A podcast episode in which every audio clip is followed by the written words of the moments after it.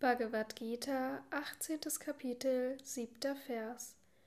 Wahrlich, der Verzicht auf verbindliche Handlungen ist nicht recht. Sie aus Täuschung aufzugeben, wird als Tamasik angesehen. Kommentar Swami Shivananda Verzicht auf verbindliche Handlungen ist nicht richtig, denn im Falle eines unwissenden Menschen wirken sie reinigend. Wenn ein Mensch auf Handlungen verzichtet, die seine Pflicht sind, kann ein solcher Verzicht nur die Eigenschaft der Dunkelheit haben.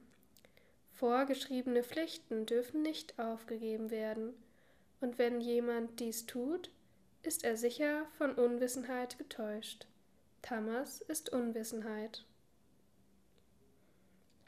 Niyata, von der eigenen Religion geboten. Diese Pflicht ist zu erfüllen, und dann auf sie zu verzichten, ist tatsächlich ein Widerspruch in sich.